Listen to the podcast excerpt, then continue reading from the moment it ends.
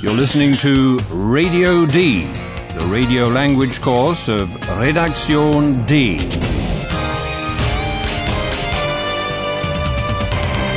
A joint project of the Goethe Institute and Deutsche Welle Radio.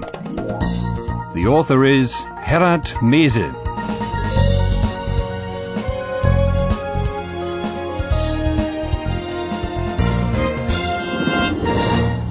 There, welcome to episode 18 of your German course with Radio D. Last time we were together, we heard about mysterious circles in the cornfields of a village. They've become a tourist attraction because people think alien spaceships might have made them. And the cunning farmers want a slice of the tourism action, of course. Our reporters Paula and Philip have been watching a farmer who owns the fields, Felder, where the circles can be seen. Hallo, liebe Hörerinnen und Hörer. Willkommen. Bei Radio D.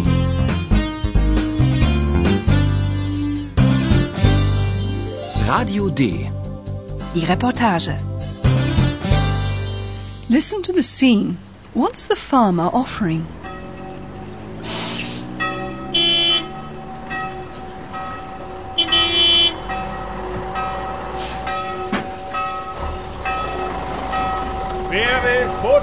Machen?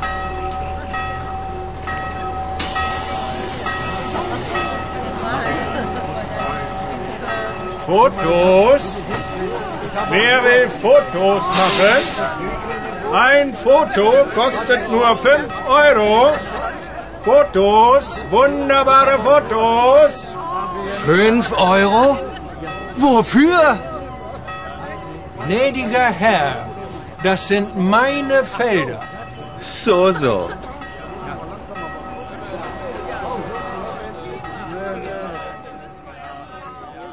Well, you probably understood the words for photo, photo, and euro, euro. Ein Foto kostet nur 5 Euro. Fotos, wunderbare Fotos. And of course, you'd assume that this farmer was selling photos.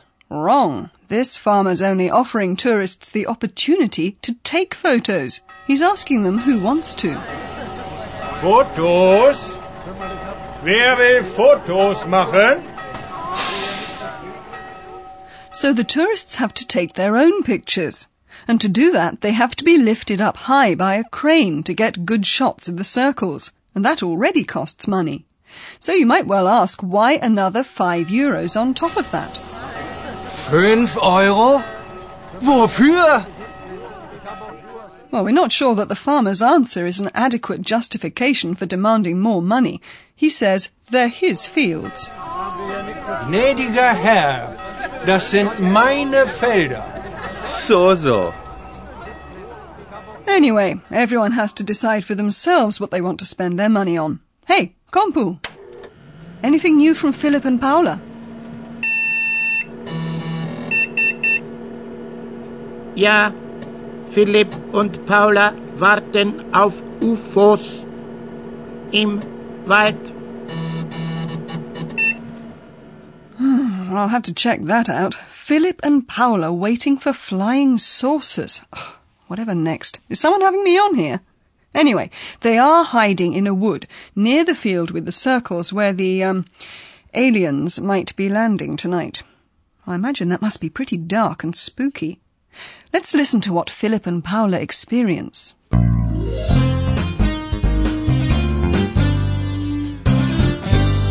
Radio D.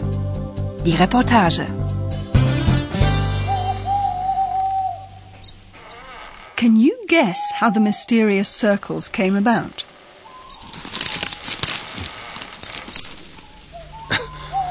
Was war das? Eine Maus!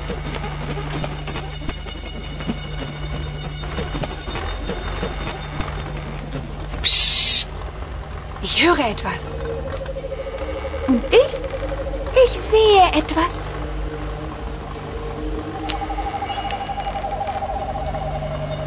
Und was, Eulalia? Zwei Männer und eine Maschine. Was machen die Männer? Kreise. Kreise?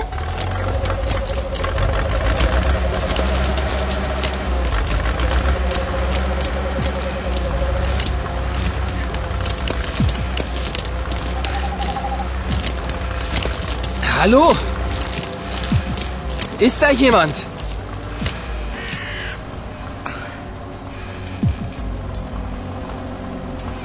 Keine UFOs. Keine Außerirdischen. Nur zwei Männer und eine Maschine. Well, what do you know? Very unmysterious, that. Two men, farmers from the village probably, have cut circles into the corn with a harvesting machine. Eulalia discovers them and their harvester. Zwei Männer und eine Maschine. Philip asks what the two men are doing. Machen. Was machen die Männer? Kreise. It's just as well that Eulalia went with Philip and Paula, because not only can owls fly, which gives them a better overview, they can also see very well in the dark. And so the members of the team complement each other. Paula hears something. Psst. Ich höre etwas. And Eulalia sees something. Und ich? Ich sehe etwas. And Eulalia can also quickly catch a mouse. Mouse. That's the noise that first startled Philip. Was war das? Eine Maus. So the goings on in the night were very human after all. They had nothing at all to do with spaceships and aliens. Keine UFOs. Keine Außerirdischen.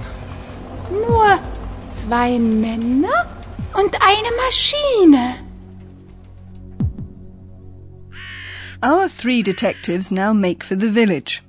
Under a dim street lamp, Philip looks over at Paula, and to his surprise, he sees a feather, Feder, in her hair. Try and figure out from her response what Philip is trying to do.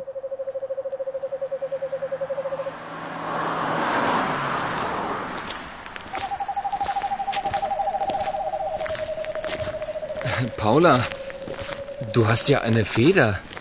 Ja, ich weiß. Eine Eulenfeder. Und warum hast du... Sie gefällt mir? Ähm, darf ich? Nein. Oh.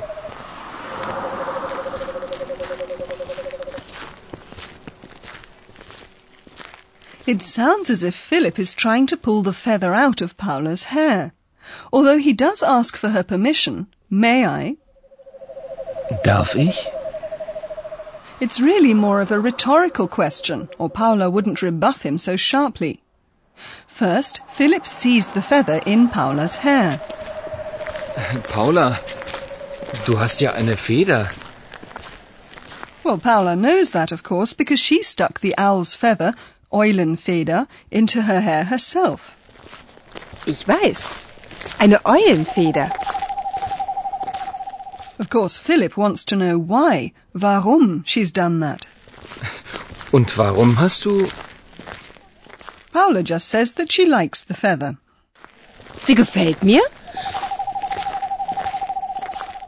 So, listeners, we're leaving the dark now to turn our attention to the brilliant thoughts of our professor.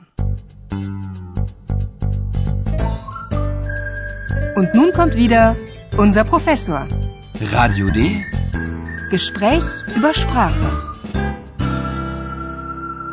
Well, weren't those farmers active? They were the ones who mowed the mysterious circles into the corn. Was machen die Männer? Kreise. Let us be linguistically active now and work with a multi-purpose verb. To make or to do. Machen. So, the question is, what can you do with to do? Machen, right? Yes, like in many other languages, machen can join together with many nouns. Paula and Philip, for example, are assigned to do a story, or to put it another way, to make a report. Eine Recherche machen. If they're lucky, they can do an interview. Ein Interview machen. Entschuldigung, darf ich ein Interview machen? If it's allowed, they can also take a photograph. Ein Foto machen. Entschuldigung, darf ich ein Foto machen? If you're hungry after work, you can make a meal. Essen machen. Ich mach mal Essen. If you're tired, you could make a coffee. Einen Kaffee machen. Ich mach mal einen Kaffee. And our listeners can now make a story out of that. Eine Geschichte machen. Machen wir eine Geschichte. Oh, I'm not so sure about that. No? No, no, you tell a story or write it, but eine Geschichte machen, making a story, doesn't sound very good somehow. Hmm. But that's how it is with links with the verb machen. It's correct, but it impoverishes the language to my mind. Machen is often used instead of a different verb that could describe the activity referred to far more graphically. And you listeners can now hear the scenes again, as well as a new one at the end.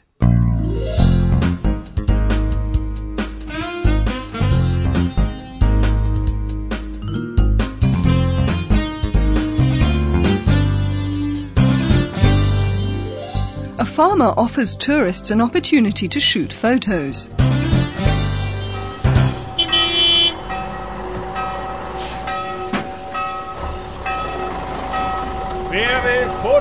Machen?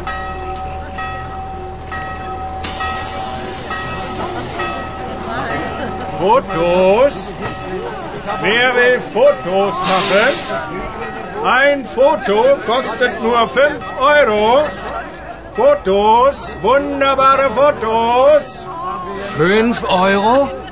Wofür? Gnädiger Herr, das sind meine Felder. So, so.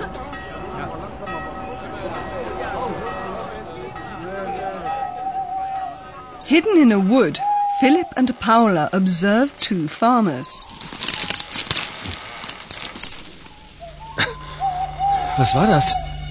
Eine Maus.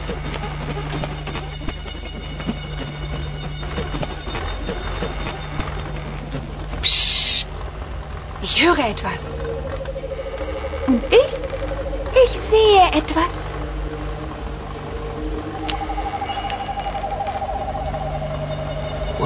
Eulalia? Zwei Männer und eine Maschine. Was machen die Männer? Reise. Reise?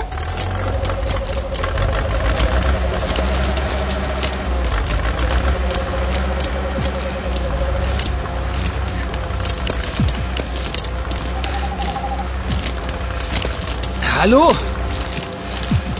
Ist da jemand?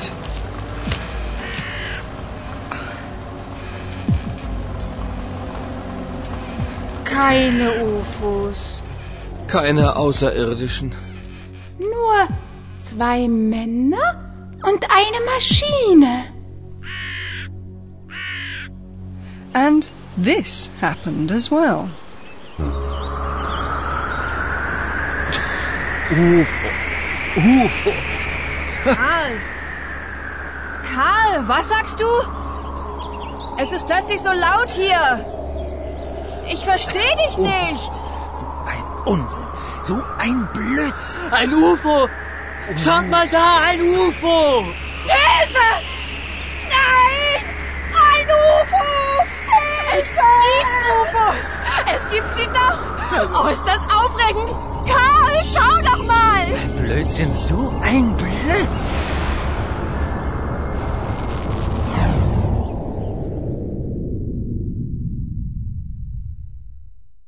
In the next episode, we'll hear how the farmers reacted to what happened in their village, and a few other things besides.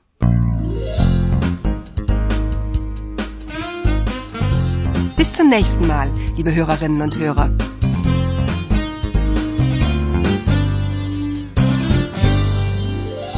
You've been listening to Radio D, a German course of the Goethe Institute and Deutsche Welle Radio. Und tschüss.